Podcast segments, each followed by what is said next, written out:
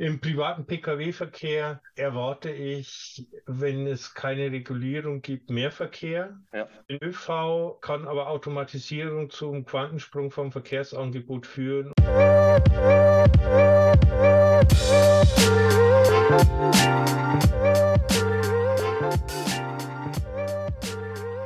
Moin, mein Name ist Julian und ihr hört Niemand am Steuer.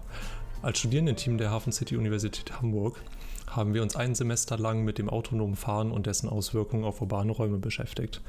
Dafür haben wir viele Interviews mit Leuten geführt, die sich ausgiebig mit diesem Thema beschäftigt haben. In dieser Folge spreche ich deshalb mit Martin Kagerbauer. Der Bauingenieur, Verkehrsplaner und Mobilitätsforscher lehrt am Karlsruher Institut für Technologie im Institut für Verkehrswesen und ist einer der Mitautoren der Moja-Studie. Zu Beginn würde ich Sie einmal bitten, sich vorzustellen. Vielleicht können Sie uns kurz verraten, wer Sie sind, was Sie machen und wie Sie zum Thema autonomes Fahren eigentlich gekommen sind. Ja, ich bin Martin Kagerbauer, Institut für Verkehrswesen. Wir kümmern uns um Mobilitätsverhalten ganz allgemein und vor allem auch mit neuen Mobilitätsformen. Und Automatisierung ist da vor allem auch eine neue Mobilitätsform. Und gerade die Auswirkungen von Automatisierung auf das Verkehrsverhalten scheint ja ganz große Wirkungen zu haben. Und es ist ja auch naheliegend.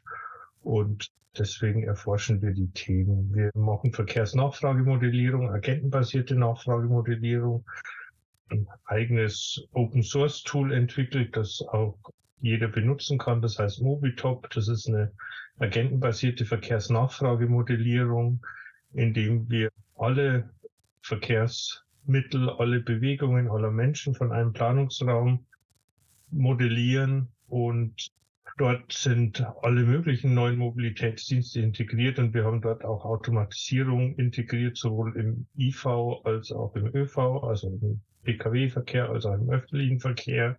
Und haben da jetzt auch schon einige Studien gemacht, sind aber auch äh, natürlich noch weiter unterwegs, weil das ja ein sehr neues Thema ist und äh, die Leute das ja auch noch nicht haben, weil es noch nicht serienreif gibt, so dass wir hier jetzt mit sehr viel Stated Preference Befragungen arbeiten und diese Verhaltensdaten, die die Leute halt annehmen, wie sie sich verhalten werden mit autonomen Fahrzeugen, wird sich ja sicherlich auch dann verändern, wenn die autonomen Fahrzeuge dann im Markt sind und das gilt es halt weiter zu begleiten und zu erforschen. Die nächste Frage wäre, was Sie für Sie persönlich gerade der wichtigste Aspekt in Bezug auf die Entwicklung des autonomen Fahrens ist. Also welcher Teilaspekt da äh, beschäftigt Sie gerade am meisten?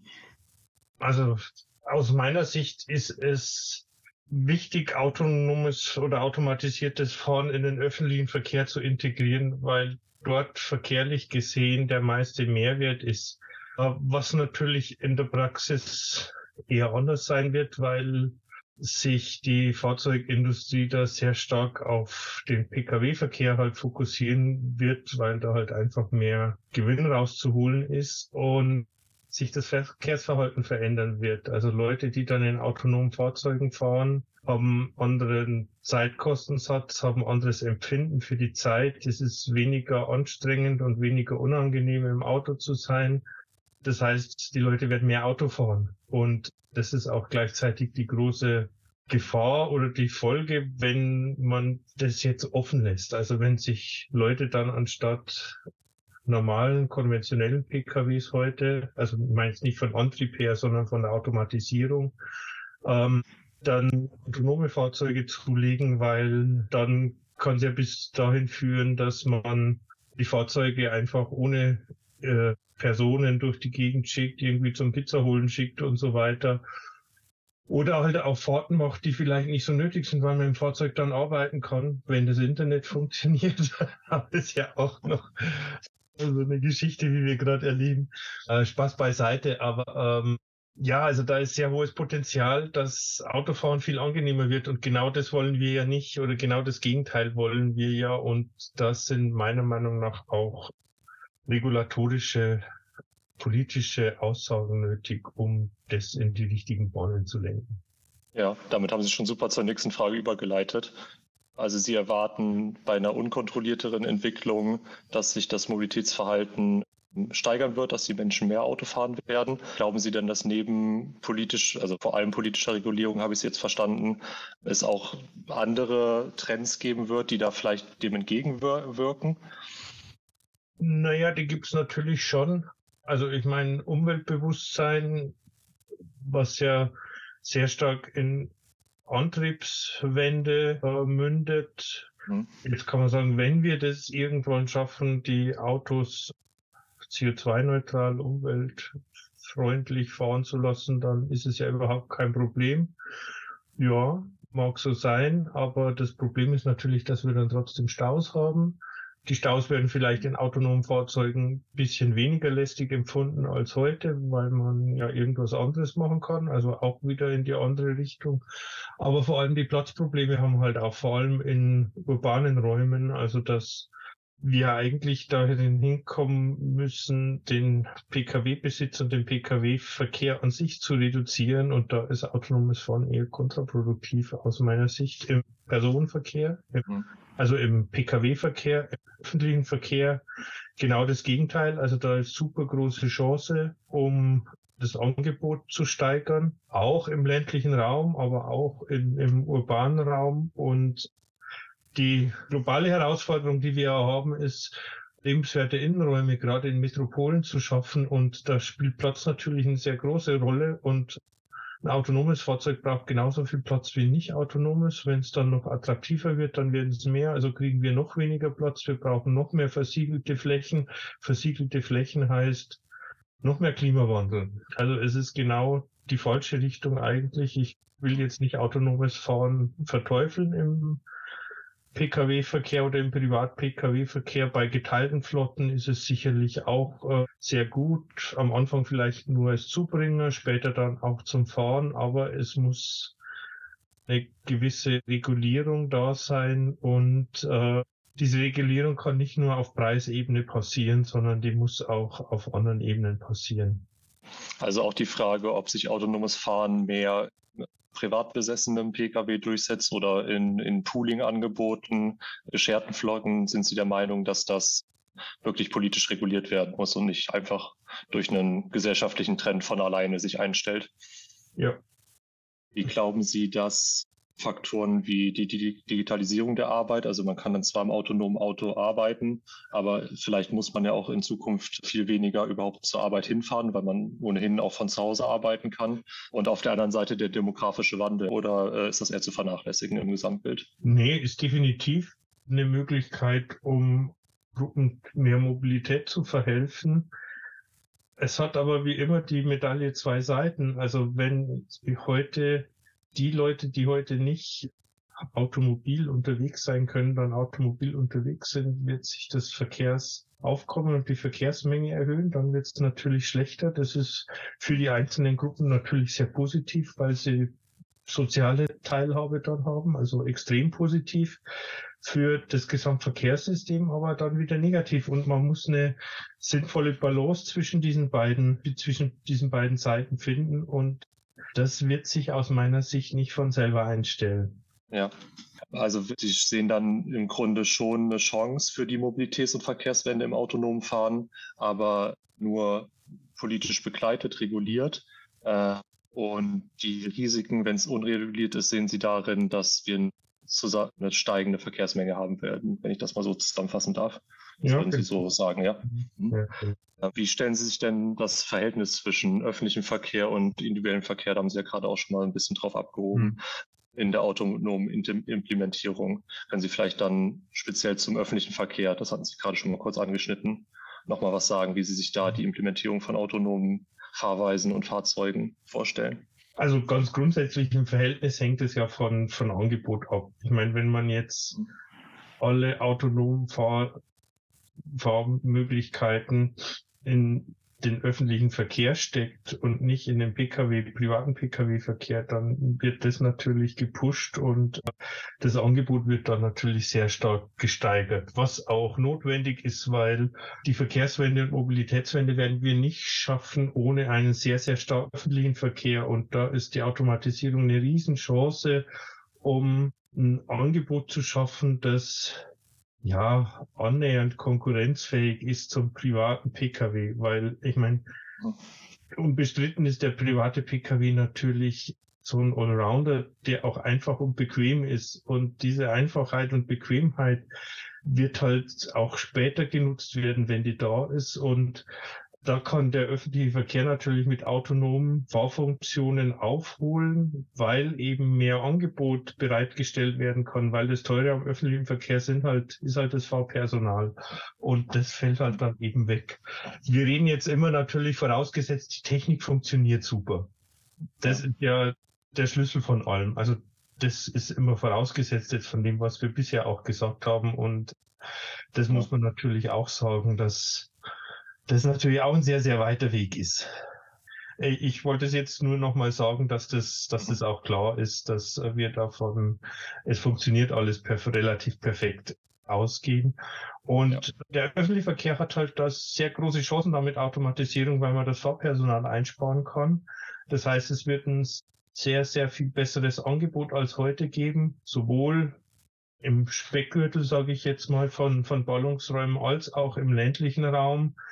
Äh, ja, Automatisierung in den Ballungsräumen kann natürlich auch in, in S-Bahnen, in U-Bahnen und so weiter passieren. Das hilft natürlich auch. So der Gedanke, dass man jetzt den kompletten öffentlichen Verkehr in großen Gefäßen mit kleinen autonomen Fahrzeugen ersetzt, das ist aus meiner Sicht totaler Blödsinn, auf gut Deutsch gesagt, weil die großen Gefäße sehr viele Menschen transportieren und das dann eher flexibel in, in der, auf der letzten Meile, also Zubringer oder ja dann die, die letzte Meile zum Bonn der Haltestelle zu dem Zielort, dass hier halt dann einen Schub geben kann und vielleicht auch geben wird mit autonomen Fahrzeugen, weil das flexibler dann wird. Und wenn die Fahrzeuge dann in ausreichender Menge verfügbar sind, dann kann das schon zu Entlastungen führen. Also für den ÖV sehe ich eigentlich eine große Chance. Beim IV eher in die andere Richtung. Es wird sich jetzt auch nicht aus meiner Sicht so super dramatisch ändern, dass wir da doppelte Verkehrsmengen oder so haben. Also es ist schon eine Steigerung von, ja, ich sag mal, kleiner zehn Prozent so in dem, in der Größenordnung. Aber es sind auch, also unser Verkehrssystem ist ja eh schon am Rande, gerade von der Kapazität her. Und wenn da noch ein paar Prozent draufkommen, wird man das schon auch merken.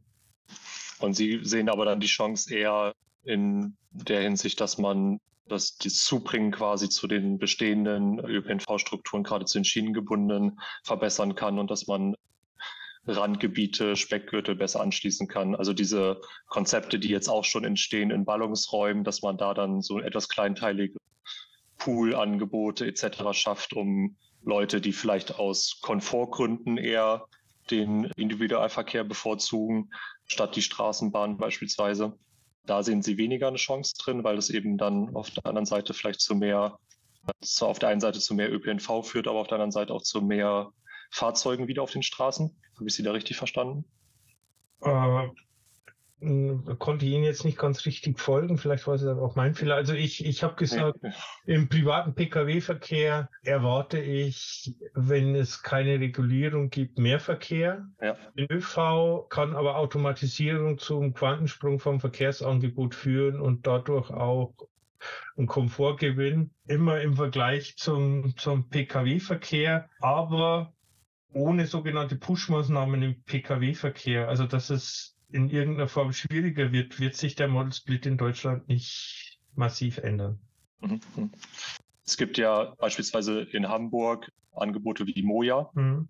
die einzuordnen vielleicht ein bisschen schwierig noch momentan ist, aber die Idee dahinter ist ja in Ballungsräumen, die eigentlich schon eine gute ÖPNV-Struktur haben, ähm, ein weiteres Angebot zu schaffen, was Leute, die vielleicht vom fehlenden Komfort einer S-Bahn abgeschreckt sind und deshalb ihr eigenes Auto nehmen, vom Individualverkehr zu so einem Pooling-Angebot ziehen soll.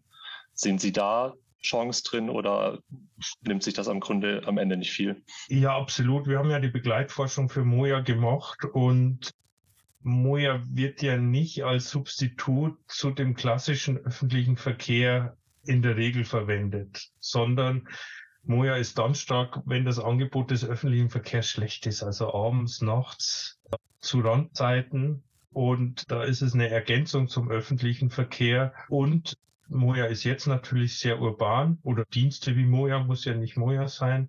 Aber Ziel muss es ja auch sein, eher die schlecht erschlossenen Gebiete nach der gleichen Systematik, also dann dort oder dann, wann der öffentliche Verkehr nicht, nicht ausreichend ist, dann zusätzliches öffentlich zugängliches Verkehrsangebot zu schaffen. Und da ist die, hilft die Automatisierung natürlich sehr stark. Mhm. Jetzt haben wir über zwei Teilnehmergruppen am Model Split noch nicht wirklich geredet. Wie glauben Sie denn, dass eine Automatisierung des Verkehrs, des motorisierten Verkehrs natürlich vor allem, den Fuß- und Radverkehr beeinflussen kann? Ach, glaube ich gar nicht so stark. Also natürlich, wenn jetzt äh, autonomer Privatverkehr steigt, dann zieht es von allen Verkehrsmitteln, das wird auch ein bisschen vom Rad- und Fußverkehr ziehen. Äh, aber die Auswirkungen auf Rad- und Fußverkehr sind wesentlich geringer als jetzt die Wechselwirkungen zwischen ÖV und MIV, weil die Leute, die zu Fuß gehen oder Rad fahren, das ja in der Regel ziemlich bewusst machen. Ja. Und daher denke ich, dass die Auswirkungen da nicht so super massiv sind. Wenn Sie die, sich die Berichte anschauen zu, zu unserer Bewirktstudie, geht natürlich auch was vom Rad- und vom Fußverkehr weg, je nach Szenarien, weil eben das andere attraktiver wird, das ist logisch, aber wir müssen natürlich auch schauen, dass wir unsere Verkehrsinfrastrukturen so aufbauen, dass Rad- und Fußverkehr weiter extrem gefördert wird, weil das bei weitem die umweltfreundlichsten Verkehrsmittel sind und das muss halt über eine Angebotssteigerung dann auch erhöht werden, so dass sich das dann vielleicht auch ein bisschen aushebt. Aber die Auswirkungen auf die beiden Verkehre sind eher gering, würde ich sagen. Nochmal eine Frage, die vielleicht ein bisschen wieder mehr ins Technische geht, aber ähm, vielleicht haben Sie dazu auch schon mal Erkenntnisse oder sich Gedanken gemacht, die Sie mit uns teilen können. Wie stellen Sie sich den den Mischbetrieb sozusagen vor, also den parallelen Betrieb von autonomen und nicht autonomen sowohl Fahrzeugen als auch Verkehrsteilnehmer. Brauchen wir, Sie hatten ja gerade schon angesprochen, dass es technisch auch mit vielen Problemen verbunden ist, die Implementierung von autonomen Fahrzeugen.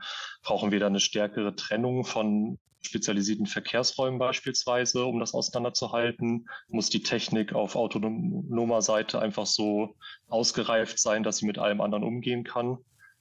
Ja, Studien zeigen ja, dass in dem Hochlauf von automatisierten Fahrzeugen das erstmal alles schlechter wird, weil es sind hm.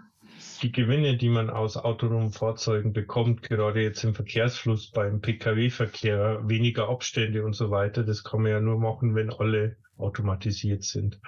Und in einem Mischbetrieb wird es erstmal schlechter, weil die Menschen da einfach die Störfaktoren in Anführungszeichen sind. Und äh, da wird erstmal die Kapazität sinken, was man natürlich dann auch, was dann auch eher kontraproduktiv ist. Und mit zunehmender Durchdringung mit autonomen Fahrzeugen wird sich das dann wieder erhöhen. Man muss aber auch sehen, wenn heute eine Fahrzeugreihe oder ein Typ auf den Markt kommt, also Privat-Pkw, dann dauert es rund 20 Jahre, bis der wieder aus dem Markt ist. Also das heißt, ab dem Zeitpunkt, ab dem jetzt autonome Fahrzeuge serienreif, Funktion, super funktionsfähig auf den Markt kommen, müssen wir nochmal 20 Jahre rechnen, bis wir so einen Zustand haben oder knapp 20 Jahre, bis wir so einen Zustand haben, dass wir Verbesserungen erst sehen oder 15 Jahre oder ich meine, der Hochlauf geht ja dann, aber es wird noch mal eine lange Zeit dauern. Also das ist nichts kurzfristiges. Ja. Und die Wechselwirkungen sind ohne Zweifel da.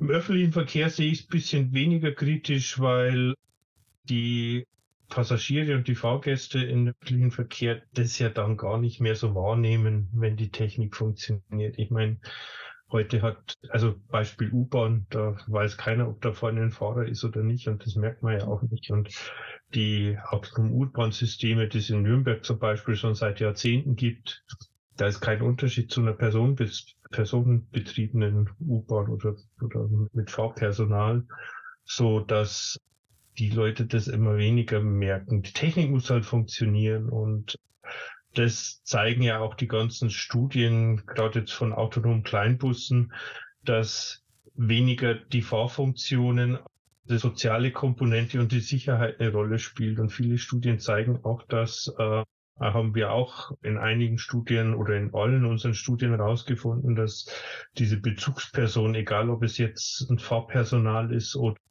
eine Begleitperson, dass die halt heute schon noch wichtig ist. Und wenn das dann komplett autonom ist, dann hat man ja wieder Sicherheitsaspekte beziehungsweise Sicherheitsbedenken. Moja ist auch deswegen in den Randzeiten in Hamburg so erfolgreich, weil dort ein Sicherheitsgefühl da ist, gerade für jüngere Frauen und so, die fahren dann lieber mit dem Moja, als irgendwie allein in der U-Bahn zu sein, wo kein Ansprechpartner ist. Und da muss man sich auch Konzepte überlegen, wie diese Umfeldsicherheit, soziale Sicherheit dann gewährleistet wird, wenn wir solche autonomen Fahrzeuge, Kleinfahrzeuge im öffentlichen Verkehr haben. Kontakt über Leitzentralen, wie auch immer. Da gibt es ja viele Möglichkeiten.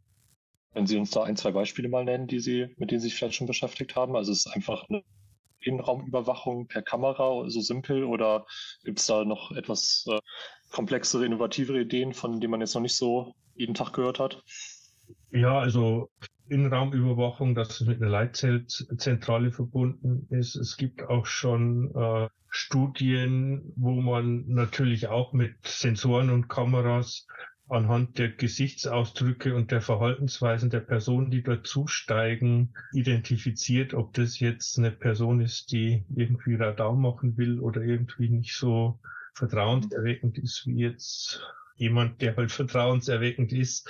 Also da ist viel Technologie natürlich auch eine Rolle, aber irgendwo muss natürlich immer eine, eine richtige Person im Hintergrund sein, die dann wenn man da irgendwas feststellt in dem Fahrzeug, sich dazuschalten kann, da eingreifen und halt sprechen kann und dann gibt es da schon Lösungen, um das zu, zu handeln. Das ist, glaube ich, nicht so das Problem, dass man das nicht lösen kann. Man muss es halt nur einfach machen und dann natürlich auch in der Bevölkerung die Akzeptanz dafür gewinnen. Also auch Lösungen, die technisch hervorragend funktionieren, werden ja nicht zwangsläufig angenommen oder als sicher empfunden. Ja, ja, absolut, absolut. Aber ich meine, wenn dann in einer Leitstelle eine Person sitzt, die, weiß nicht, 20 Fahrzeuge, 30 Fahrzeuge überwacht, es wird ja in den wenigsten was passieren, aber wenn dann was passiert und sich ja. dazuschalten kann und so, dann äh, das muss sicherlich noch sein, denke ich. Über die soziologischen Aspekte hinaus, welche rahmengebenden Maßnahmen könnten Sie sich denn vorstellen oder halten Sie für erforderlich äh, im Sinne einer erfolgreichen Mobilitätswende? Naja, das ist ganz schwierig, weil äh, ich meine, einmal kann man das natürlich über den Besetzungsgrad lösen. Also ein Besetzungsgrad darf nicht kleiner eins sein. Das ist zum Beispiel ganz, ganz eine einfache Geschichte. Sowas.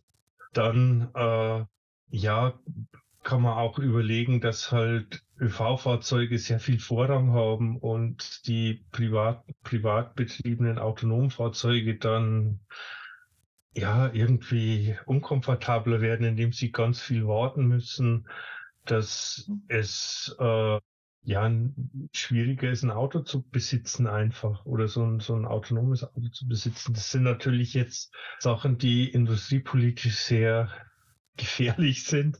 Das ich schon selber auch, aber letztendlich können wir ja gerade in Ballungsräumen aber auch nicht so weit. Die Flächen werden geringer. Wir spüren die Umweltauswirkungen schon am eigenen Körper, wo es ja eigentlich eh schon zu spät ist, wenn man die, wenn man die, die merkt. Also wir müssen da ganz schnell umdenken. Und ich sehe da eigentlich relativ schwarz, dass wir das irgendwie in kurzer Zeit hinkriegen, weil viele Leute halt doch das Auto noch als super angenehm empfinden. Und mhm.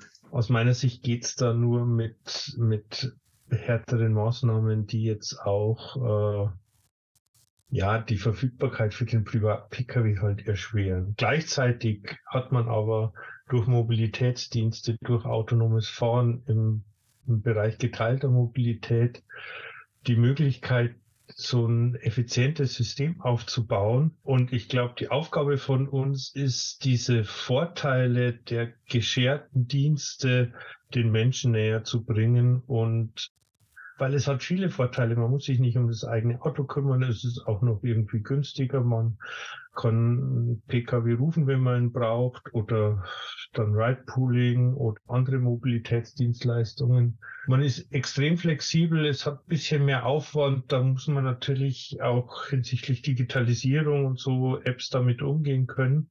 Aber diese Vorteile, die es ohne Zweifel gibt, die zu promoten, das ist aus meiner Sicht auch, auch wichtig und das Angebot muss natürlich stimmen. Ein Beispiel, ich sehe das in Karlsruhe hier, das hat nichts mit autonomen Fahrzeugen zu tun, sondern nur mit Carsharing, aber das kann ja auch autonom sein alles. Hier ist an jeder Ecke ist eine Carsharing-Station. Ich kann mir vier, fünf Stationen von meiner Haustür, die innerhalb von zwei, 300 Meter entfernt sind, kann ich mir ein Fahrzeug ausleihen. Da sind immer Fahrzeuge da, unterschiedlichste Fahrzeuggrößen, die ich gerade brauche. Und warum soll ich da ein eigenes Auto haben, wenn ich ja. eine große Palette an verschiedenen Möglichkeiten habe? Und eine ÖV-Haltestelle ist auch noch da, wenn ich das Auto nicht abstellen will. Bikesharing-Angebote, Scooter-Angebote, wenn ich mal kurz vorhin will. Eigentlich ist das Angebot da. Durch autonomes Fahren wird es vielleicht noch ein bisschen advanceder oder, oder verstärkter, aber dieses Gedankengut hinsichtlich dem Univers hinsichtlich der Universallösung, privater Pkw, der immer verfügbar, immer vor der Haustür steht, diese Vorteile von diesen Mobilitätsdiensten näher zu bringen, das ist aus meiner Sicht der Schlüssel zum Erfolg. Mhm. Und wen sehen Sie da hauptsächlich in Verantwortung? Muss beispielsweise der Bund da noch viel stärker aktiv werden? Alle, also Bund, Kommunen, Parkplatz, also Anwohnerparkplätze zum Beispiel. Also Karlsruhe, Hamburg wird es nicht viel anders sein, weiß ich jetzt die Preise nicht. Da kostet ein Anwohnerparkticket für, für ein Jahr 200 Euro. Mhm. Das ist ein Witz. Also hier, da können die Kommunen, dann muss der Bund natürlich die Raum schaffen, die Länderministerien müssen die Raum schaffen, die Bauordnungen, die Stellplatzsatzungen, also überall muss man angreifen. Ja, besitzt der, also ich würde, die Kommunen fassen ja sowas oft an, also zumindestens manche Kommunen, sage ich mal. Sicherlich nicht alle zusammen, aber wenn man so von Projekten hört, gerade so Förderung von Carsharing in Hamburg, diese Thematik mit Moja und so, da stecken ja dann oft, gut, Hamburg ist ein bisschen Spezialfall, weil es auch gleichzeitig Bundesland ist, aber da stecken ja oft kommunalere Ebenen hin und dadurch ist es ja auch so ein bisschen die Entwicklung in Deutschland insgesamt recht zerklüftet. Hat der Bund, hat das Verkehrsministerium auf Bundesebene da überhaupt heutzutage Hebel, Instrumente, um da das deutschlandweit in eine gewisse Bahn zu lenken? Ja, absolut. Ist ja nicht so, dass nichts gemacht wird. Ich meine, es gibt das Carsharing-Gesetz, das vom Bund kommt. Es muss der politische Wille natürlich auch da sein. Ich meine, solche Diskussionen, die wir jetzt führen, dass wir nicht mal ein Tempolimit einführen können, sind natürlich extrem kontraproduktiv. Wenn da die richtigen Signale gesetzt werden, dann denke ich, zieht sich das dann natürlich auch durch. Es müssen alle Hand in Hand dort an einem Strang ziehen und das hängt halt, wie Sie schon sagen, momentan sehr stark von den einzelnen Stakeholdern ab, sowohl auf Bundesebene auch, als auch auf Landesebene oder Kommunenebene. Ich meine, Sie sehen es ja in Hamburg, der TIAX unternimmt da sehr viel oder ist sehr mutig mit solchen Aussagen und solchen Projekten und da geht auch sehr viel. Baden-Württemberg ist ähnlich, hier ist man vielleicht noch ein bisschen vorsichtiger, was natürlich auch politisch verständlich ist, weil der Raum halt vielleicht auch ein anderer ist. Aber wenn alle an einem Strang ziehen, dann kann das funktionieren. Da sind natürlich dann die, die Automobilhersteller auch nicht ganz unwesentlich. Trauen sich eine Prognose zu, wie die sich in den nächsten Jahren so positionieren werden, gerade eben in Bezug auf autonomes Fahren? Also wir sehen ja auf der anderen Seite, dass sie mit der Innovation, die dahinter steht, werben. VW ist an Moja beteiligt, Audi wirbt sehr offensiv mit autonomem Fahren, was sie zum größten Teil serienreif noch gar nicht verkaufen können. Auf der anderen Seite stellt natürlich automatisierte Fahrzeugflotten auch so ein bisschen oder gerade dann Pooling und Sharing-Konzept das Geschäftsmodell der Automobilhersteller in Frage? Wie glauben Sie, werden die sich in den nächsten Jahren positionieren? Ach, das kann ich ganz schwer beantworten, weil so wirtschafts- oder wirtschaftlich bin ich nicht so, so tief drin. Sicherlich ein zweischneidiges Schwert, wie Sie sagen. Die haben Sie und die Argumente jetzt in der Frage ja auch schon, schon genannt. Also ja, durch die Automobilindustrie haben wir unseren Wohlstand, den wir haben. Also gerade hier in Baden-Württemberg ist es so, das ja. kann man natürlich auch nicht von der Hand weisen und alles auf Null drehen, aber es werden ja auch viel Anstrengungen übernommen, um so, so ein Strategiewandel, Automobilwandel, Baden-Württemberg heißt Strategiedialog, Automobilwirtschaft. Also das ist eine Initiative, die von der Landesregierung kommt, um eben die Industrie so zu wandeln, dass sie nachhaltig ist und trotzdem auch die die Power dann eben hat. Durch diese ganzen Dienstleistungen, Dienste heißt ja nicht, dass alles Alte wegbricht, sondern es heißt ja, dass das Alte anders wird und es sind viele neue Chancen da und den Wandel halt hinzukriegen, das ist die Challenge, die wir haben. Ich würde Ihnen gerne, wir wollen Sie ja, wenn das schon am Anfang leider technisch alles so ein bisschen schwierig war, wollen wir Sie wenigstens sehr pünktlich entlassen. Ich hätte aber gerne noch drei Fragen zum Abschluss und zwar würde ich anfangen gerne damit, Sie beschäftigen sich ja nicht erst seit kurzer Zeit mit diesem Wandlungsprozess und auch mit autonomen Fahren nicht. Wenn Sie das so ein bisschen reflektieren, können Sie uns sagen, ob sich Ihre Meinung da auch in den letzten Jahren vielleicht ein bisschen gewandelt hat? War die schon mal positiver oder negativer? Ah ja, man hat natürlich schon immer Erkenntnisgewinne und, und veränderte Raumbedingungen. Äh, am Anfang sind es halt wie Gefühle, die man hat, also Gefühle im Sinn, wie entwickelt sich das mit zunehmender Dauer werden diese Einschätzungen dann auch quantifiziert und äh, Beispiel, ich habe schon immer die, die, das Gefühl oder die, die, die, die Vorstellung gehabt, dass automatisiertes Fahren zu, zu mehr Pkw-Verkehr mittel drei vier Prozent Steigerung. Diese Größenordnung hätte ich eigentlich bisschen höher eingeschätzt jetzt erstmal. Sind das natürlich alles Befragungen und die ganzen wissenschaftlichen Methoden muss man natürlich auch immer vor dem Hintergrund sehen, dass Leute halt irgendwas sagen, was sie dann wirklich tun, ist was anderes, gerade im Bereich der Präferenzbefragungen. Aber da ist, steigt der Erkenntnisgewinn natürlich schon und es wird immer irgendwie bisschen, bisschen klarer, die Sichtweise. Aber so kolossale Veränderungen eigentlich nicht. Also, weil es ja, liegt ja auch ein bisschen auf der Hand, die, die, die Ergebnisse. Also wenn mehr Angebot an öffentlichem Verkehr da ist und das einfacher wird, dann wird es mehr genutzt. Wenn mhm. so nur die Größenordnung, die, die konkretisieren sich dann halt. Ja. Würden Sie uns nochmal so ein bisschen persönlich verraten wollen oder können, wie Sie zu autonomen Fahren stehen. Also die berufliche, professionelle Perspektive lässt sich von der persönlichen natürlich nicht komplett trennen. Aber könnten Sie sich vorstellen, automatisiertes Fahren in Zukunft, wenn es auch ausgereifter ist, serienmäßiger ist, mehr zu nutzen? Ja, öffentlichen Verkehr auf alle Fälle. Ich fahre heute schon nicht gern Auto und äh, ich fahre gern Zug und mich stört es auch nicht, wenn da andere Leute sind. Ich kann das natürlich nachvollziehen, wenn welche sagen, ja, ich will da in meinem geschützten Raum irgendwie sein.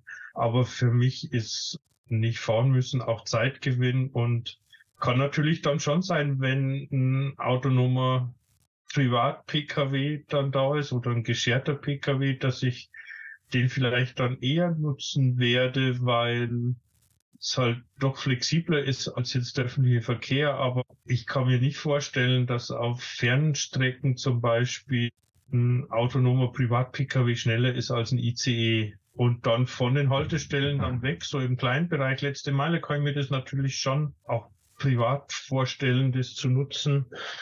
Ich fahre gern Fahrrad hier, weil ich mich auch gern bewege und so, da würde ich nie auf Kurzstrecken jetzt ein autonomes Fahrzeug, egal ob Pkw oder öffentlicher Verkehr einsteigen, weil die Bewegung halt auch, vielleicht wenn es mal regnet oder so, ja, aber ja, also ich bin dem schon positiv gegenüber aufgeschlossen und würde jetzt nicht sagen, ich verteufle autonome Fahrzeuge. Es muss halt sinnvoll eingesetzt werden.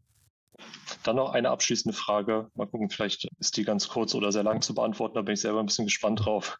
Und zwar, was Sie uns noch jetzt mitgeben würden, gerne aus Ihrer Perspektive für uns als Stadtplaner, die wir uns jetzt mit autonomem Fahren und Verkehrswende ein bisschen näher beschäftigen wollen, was wir vielleicht auch jetzt noch nicht angesprochen haben.